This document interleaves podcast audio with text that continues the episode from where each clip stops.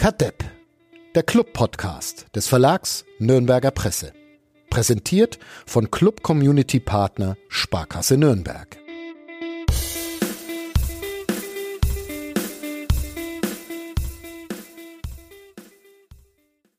Hans, die entscheidende Frage für diese Saison wurde bereits am Wochenende geklärt, oder? Der Club steigt auf, da gibt's jetzt keinen Zweifel mehr dran. Zumindest haben wir eine Rechnung aufgemacht für den ersten Spieltag, nachdem Dynamo Dresden, großartige SG Dynamo mit 1 zu 6 verlor gegen Paris und der FC Nürnberg ein 1 zu 1 erstritt, ergibt sich daraus nach der Äpfel- und Birnenlogik des Fußballs ein schöner, klarer 5 zu 0 Auftaktsieg des FC Nürnberg in Dresden.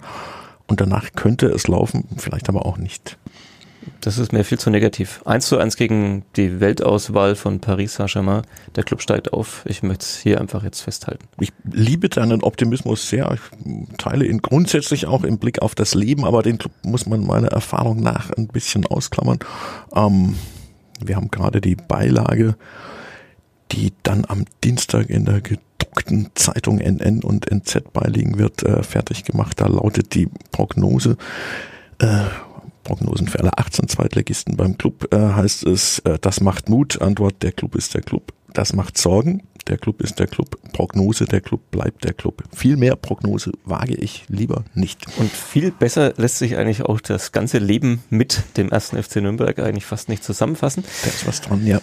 Ja, ähm, es ist hier im Studio eigentlich alles wie sonst und doch ist heute alles neu. Warum? Das erzählen wir gleich. Zuvor aber etwas neue Musik mit einer bewährten Stimme.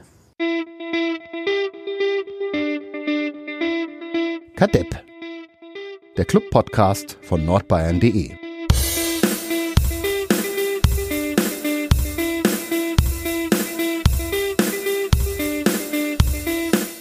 In unserem wunderschönen kleinen Podcast-Studio Hans Böller, Sportchef der Nürnberger Nachrichten. Schöne große Ehre, freut mich. Hallo.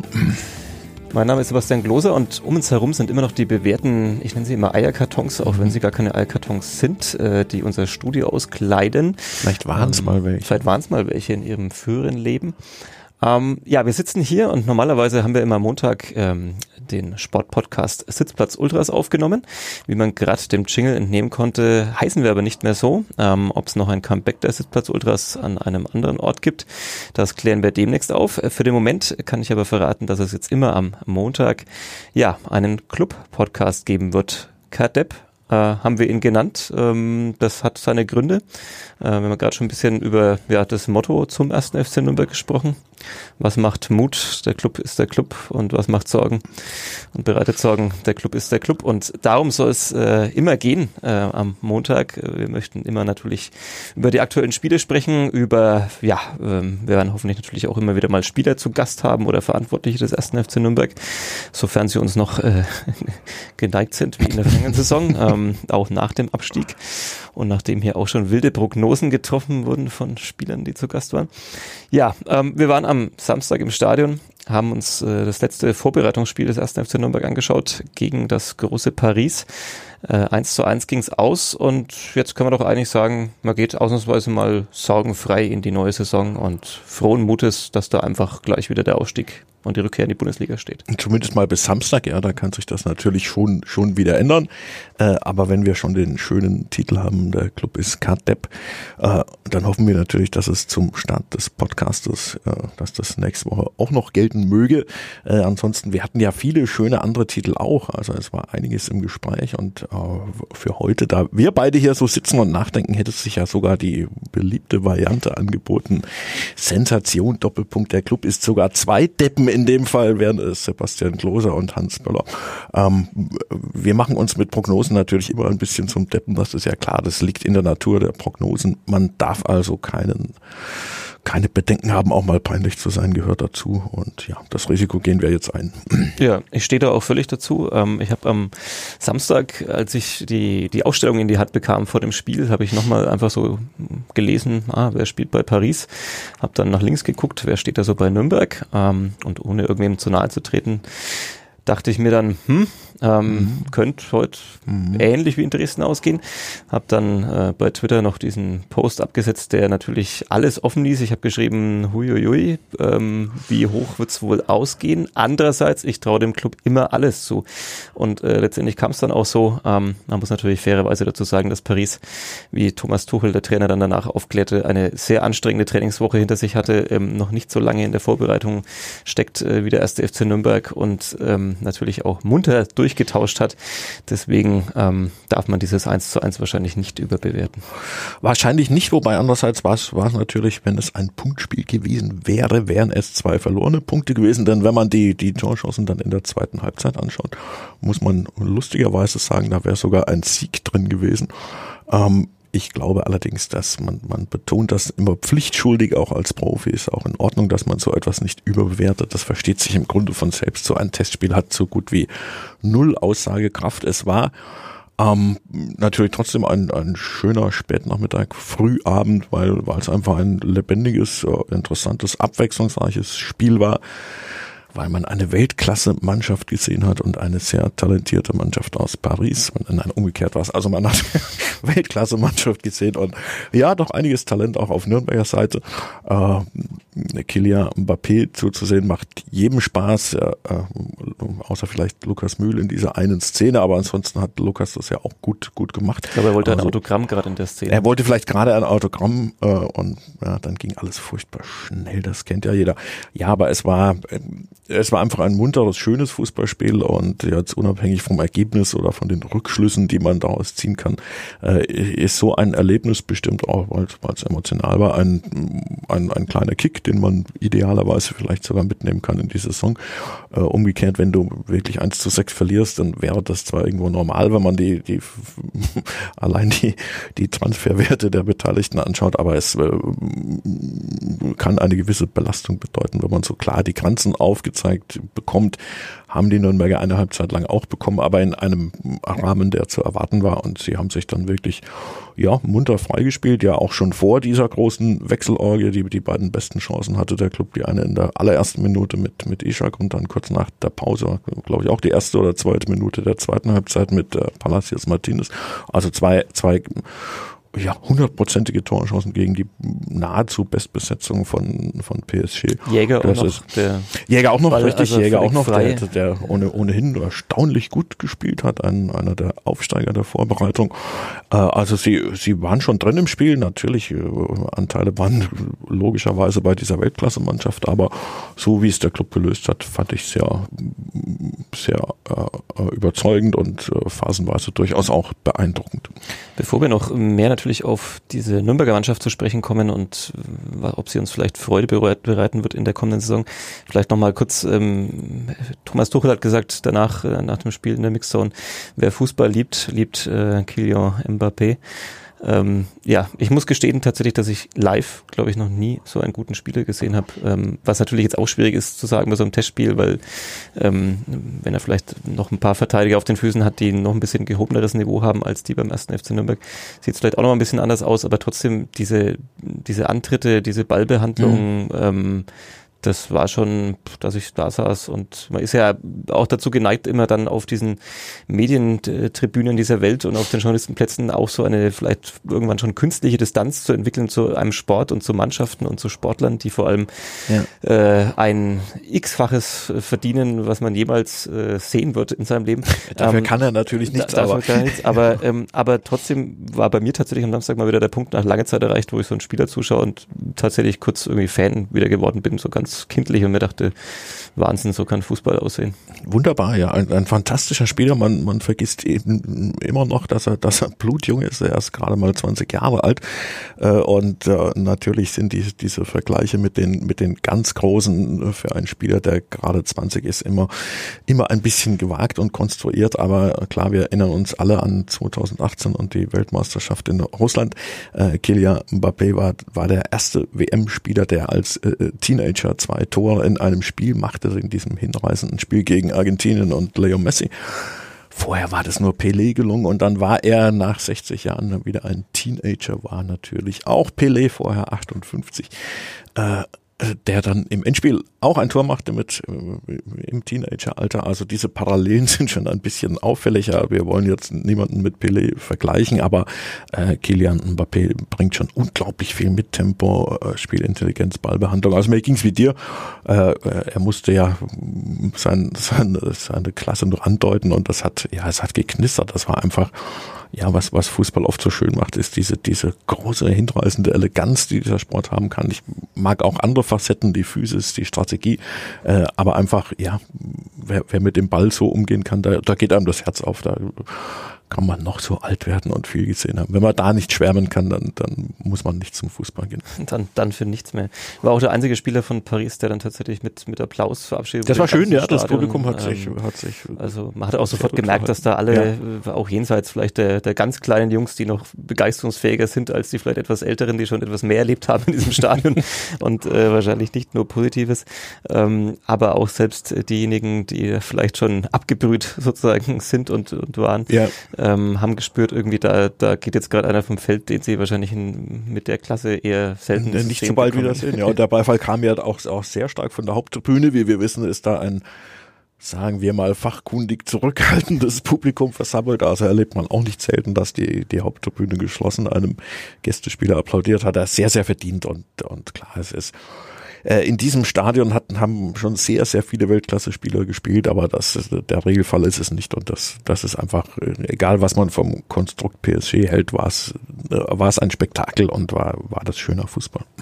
970 Millionen Marktwert gegen ungefähr 40 Millionen beim ersten FC Nürnberg. Äh, du sprichst das Konstrukt PSG an. Ja. Ähm, vielleicht sollen wir da auch noch zwei Worte drüber verlieren. Dieser ja. Podcast soll ja nicht nur, vor allem vom ersten FC Nürnberg handeln, aber nicht nur, sondern auch über Fußball im Allgemeinen. Ja.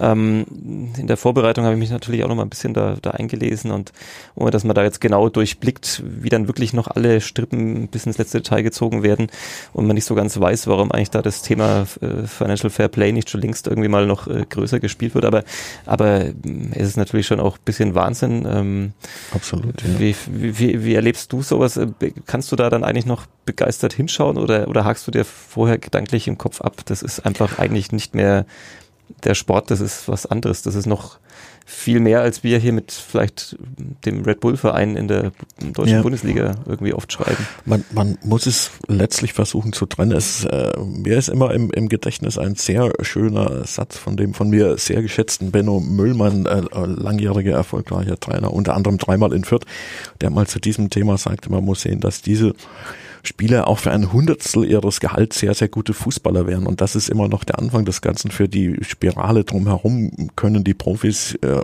sehr wenig, dass sie inzwischen davon zu profitieren versuchen.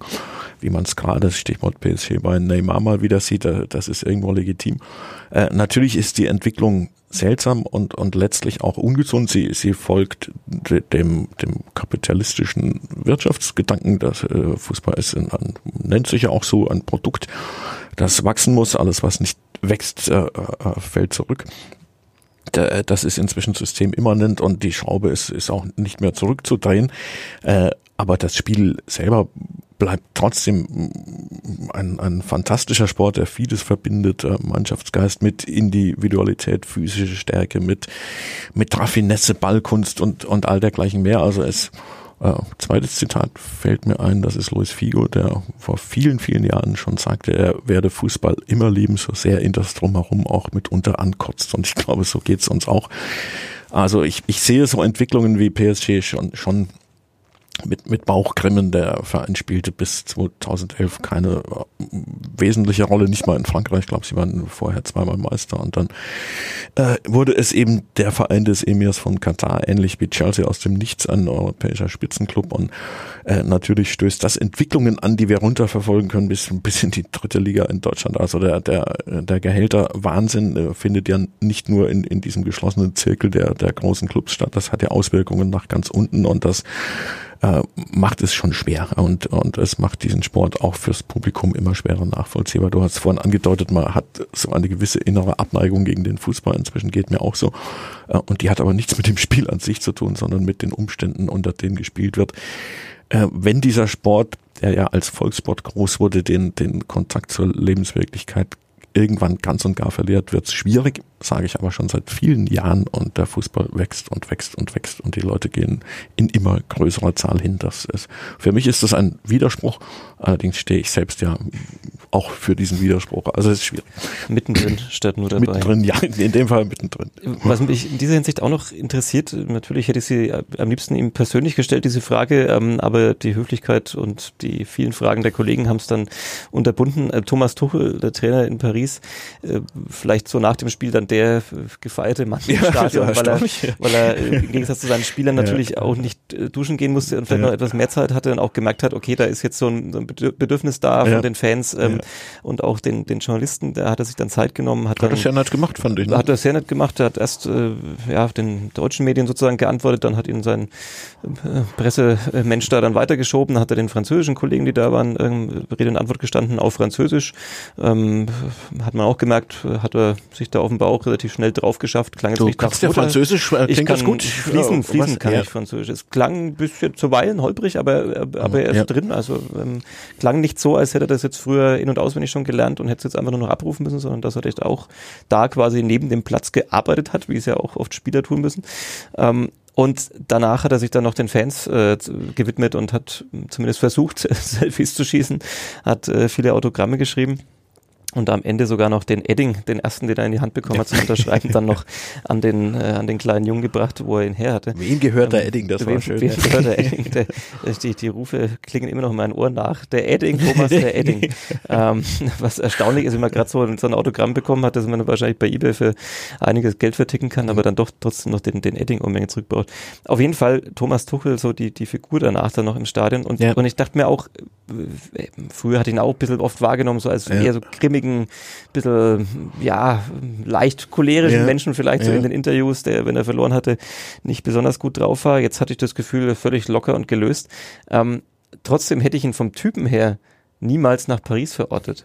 Ich dachte ja so nach der Dortmunder Zeit, okay, jetzt kommt eben ein Club aus der Premier League der oder FC aus Liverpool. Spanien oder halt dann auch eben der FC Bayern vielleicht, ja. der ihn da äh, zu sich lockt. Ähm, jetzt ist die französische Liga jetzt nicht die Top-Liga in, in Europa. Das heißt, ähm, jetzt inzwischen mit dem Geld, das Paris hat und den Spielern, werden die da halt Serienmeister, gewinnen in Frankreich fast alles zumindest da, so was es an Pokalen gibt, ähm, kommen aber in der Champions League nie wirklich, äh, ja, ja. wirklich weit.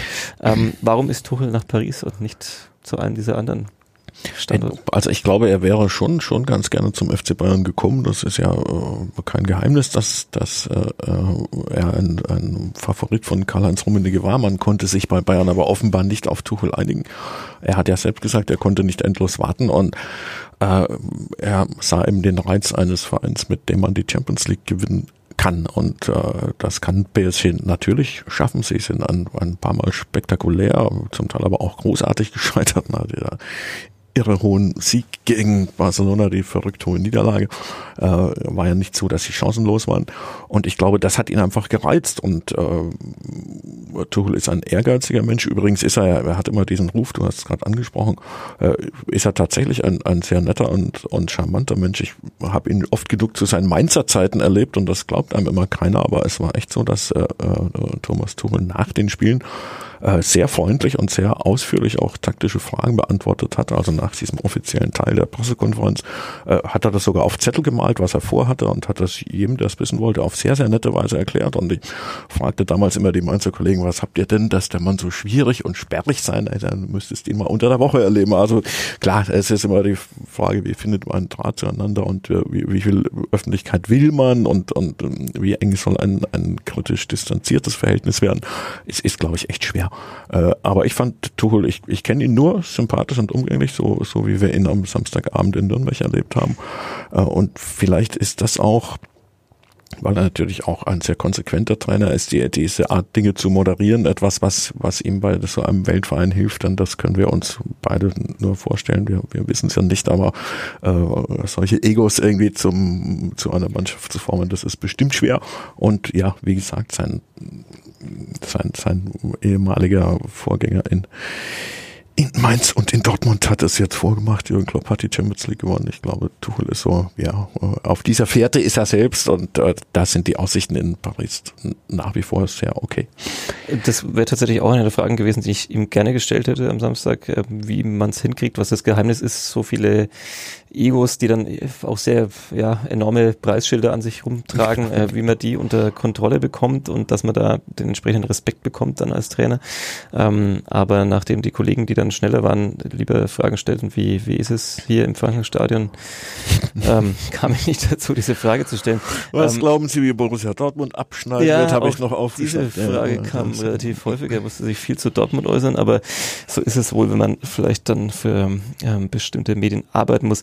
Ähm, was ich mich auch gefragt habe, wie ist es für ihn so als Asket in der mhm. Hauptstadt des äh, Genusses? Also oh ja, man, man, hat da ja äh, aus, aus Dortmund äh, dann viel gehört, wie er da die Ernährung umgestellt hat. Und, und auch ähm, gesehen hast, kannst du dich erinnern an diese Bilder der Dortmunder Spieler, ja, die, nach acht Wochen Tuchel ja, auf einmal als gefühlt alle um zehn Kilo weniger, obwohl sie ja gar kein Übergewicht hatten vorher. Das war ja, ja und, und er, ihm hat man es ja auch, auch angesehen. Der ist, ich meine, er ist jetzt sehr großer Mann und dann wiegt er aber, glaube ich, wirklich nicht viel. Also der, der könnte auch Skispringern noch durchgehen. absolut, ja. Und, ähm, und dann ist er da in Paris, in der Stadt, wo Hedonismus oh. ähm, selbst mit H am Anfang wahrscheinlich jeder aussprechen kann. Also das ähm, ja, finde ich schon erstaunlich, wie er das äh, hinkriegt. Ähm, gut, genug geredet über Paris. Ähm, kommen wir zurück zum, zum Gastgeber am Samstag, ähm, zum 1. FC Nürnberg. Am Samstag beginnt er in Dresden die Mission Wiederausstieg, zumindest ist es so von den Verantwortlichen ähm, immer mal wieder. Ja, aber man spricht, das muss man ehrlicherweise sagen, von einem Zweijahreszyklus. Also es hier gibt, das ist oft genug betont worden, dass der, der Aufstieg ist also nicht das Hauptziel und keine Pflicht, sondern man nimmt sich einen Zeitraum von zwei Jahren. Die Idee, die dahinter steckt, ist irgendwo natürlich nachvollziehbar, äh, dass man erst erst aufsteigen will und man sich sowas aussuchen kann, wenn man auch bereit ist für die Bundesliga. Äh, eine müßige Frage, weil äh, vor einem Jahr hat man einen Aufstieg gefeiert und natürlich gerne mitgenommen, äh, im Wissen, dass es für die Bundesliga wahrscheinlich nicht reichen würde. Und ja, daraus kann man nichts lernen. Wenn es dieses Jahr so läuft, dass man aufsteigt, wird man es trotzdem tun und, und dann versuchen, in, in der Bundesliga zu bleiben. Aber es ist legitim zu sagen, wir nehmen uns zwei Jahre Zeit. Für wie realistisch hältst du es tatsächlich, wenn man jetzt mal diesen Anfangsspäßchen äh, mit Paris ja. in dem Testspiel ausklammert? Ähm, klar, man hat mm, einen großen Kreis von Favoriten, auch logischerweise die, die Mitabsteiger aus der Bundesliga. Ähm, man hat den HSV, der wahrscheinlich sich nicht mehr viele Jahre in der zweiten Liga erlauben kann, weil es dann vielleicht doch auch mal trotz aller ähm, ja, Investorengelder irgendwann schwierig wird. Ähm, was glaubst du so, wo, wo steht der Club da so zwischen diesen Mannschaften, die allein schon ihres Namens wegen äh, da ja. Den Aufstieg mitspielen müssen? Also ich halte den Club nicht für einen logischen Aufsteiger. Der klare Favorit ist in meinen Augen der VfB Stuttgart, der einfach auch finanziell ganz anders aufgestellt ist. Auch Hannover 96. Ich glaube, dass der HSV mit, mit dem, was dort an Qualität versammelt ist und nun einem Trainer, der, der, wenn man es einem Trainer zutraut, den HSV zur Vernunft zu bringen, dann ist es Dieter Hecking. Er hat aber auch den Club schon nicht zur Vernunft gebracht. Er hat den Club so einigermaßen, ja, er hat, es war eine gute Ära für den Club, aber natürlich, äh, äh er ist geflüchtet, als er merkt, sagte, er ist dann, er ist dann geflüchtet, da, da spielte natürlich auch der der Lockruf des Spitzenclubs aus Wolfsburg mit, ja. Aber ich glaube, dass der HSV, äh, über den wir zu Recht viele Witze gemacht haben, weil dann auch, äh, wenn er ernsthaft spielt, ein, ein absoluter Top-Mitfavorit ist. Äh, und die Erfahrung lehrt sie Paderborn, aber früher auch Darmstadt, Ingolstadt, Braunschweig, Spielvereinigung Fürth, äh, dass immer wieder ein vermeintlich kleiner mit, mit hinspielt. Ich halte die Entwicklung des FC Heidenheim zum Beispiel für sehr beeindruckend, waren letztes Jahr schon nahe dran und ja, von unten kommt mit dem KSC ein Verein, dem man auch alles Mögliche zutrauen kann. Paderborn ist durchmarschiert von der dritten in die Bundesliga. Also ich glaube, die, die Zahl der Favoriten ist groß. Größer als gedacht ist der Umbruch in Nürnberg. Das wird schwierig werden. Steht ja nicht nur nicht nur personell äh, einiges umzubauen an, äh, sondern auch von der ganzen Spielidee her.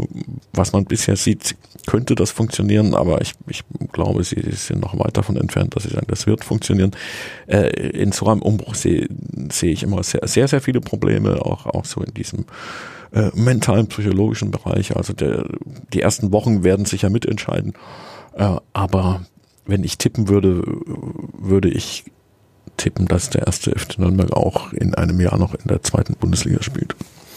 Puh so viel Pessimismus. Aber halte dagegen, Sebastian, halte dagegen. Ich halte ein flammendes Plädoyer für den Aufstieg jetzt. Ja, jetzt, jetzt, kommt, jetzt kommen deine 30 Sekunden, Sebastian. Ja. Ähm, ich äh, ich sehe es zunächst mal tatsächlich ähnlich, dass, dass der Umbruch ähm, sich ja wirklich dann doch noch auch größer gestaltet, als man vielleicht am Anfang dachte.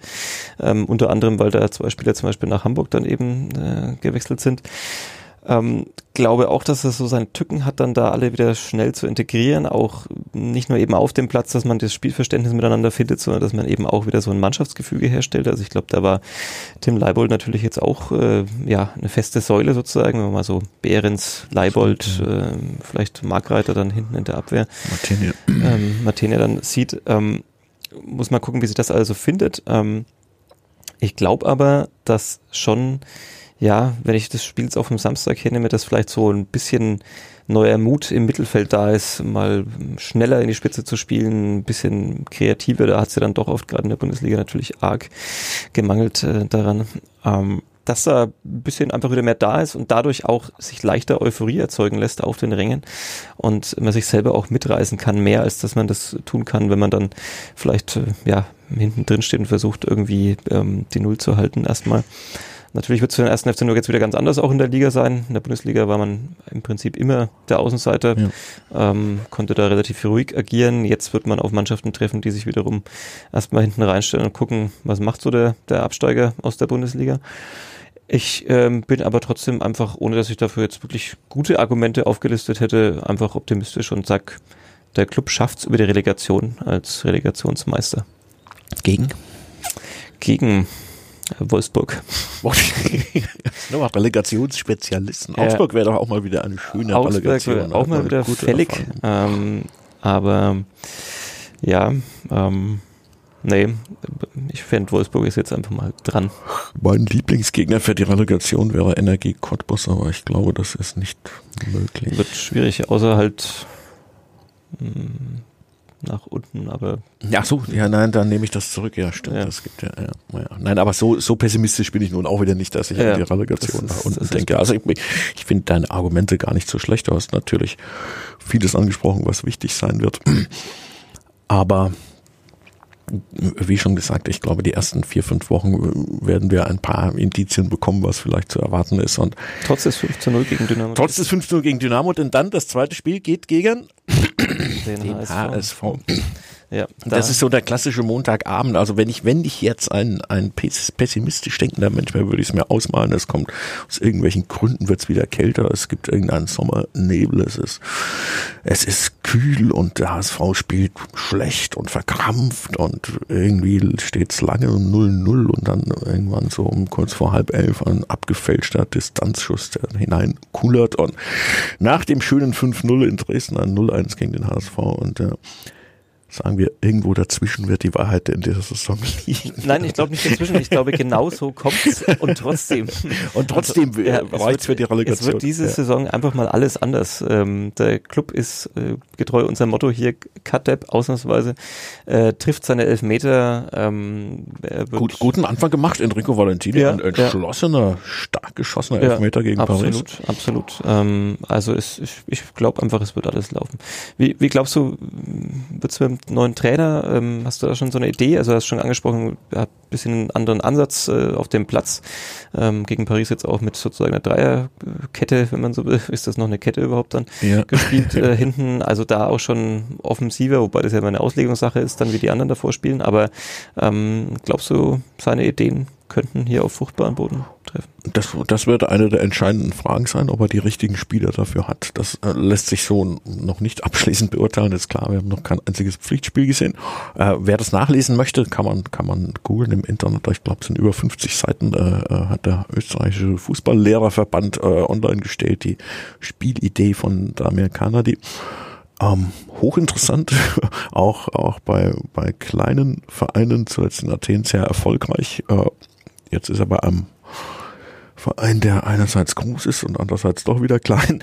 Also klar, das ist äh, äh ein, ein neuer Ansatz. Das ist, ich glaube, kein, kein Satz hat man so oft gehört von, von, von Damir Kanade in den letzten Wochen wie nicht wie früher, nicht wie früher, wenn er immer in, in, in Übungen eingreift.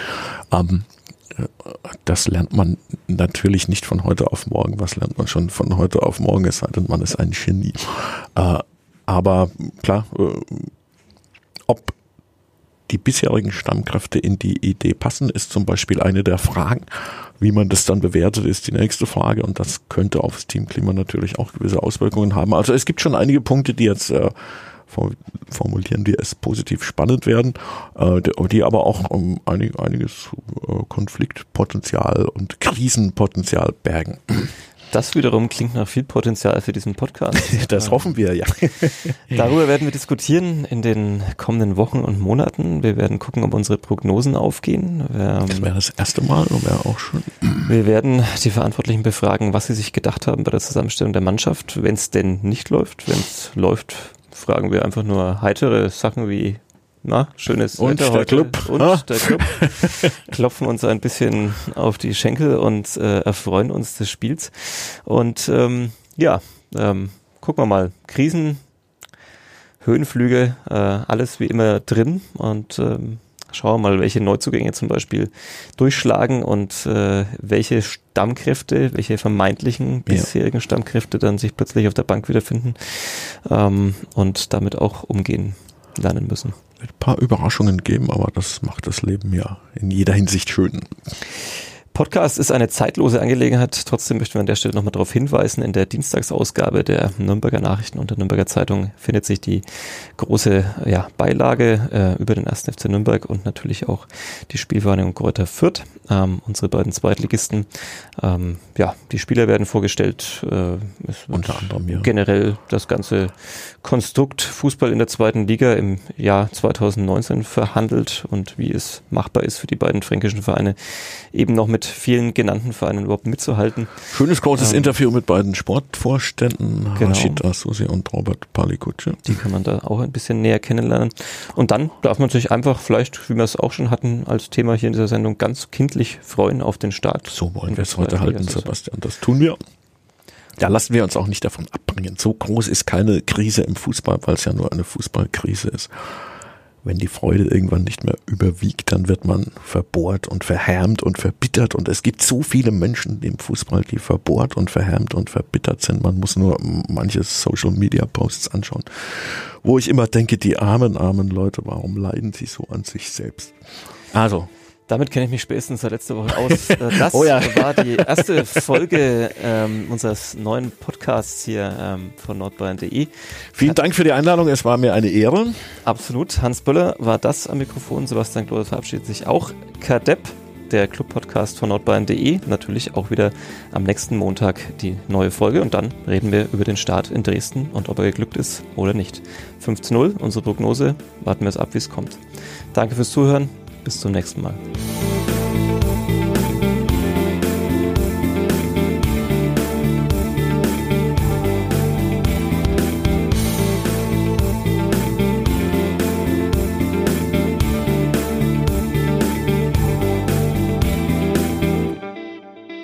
Mehr bei uns im Netz auf nordbayern.de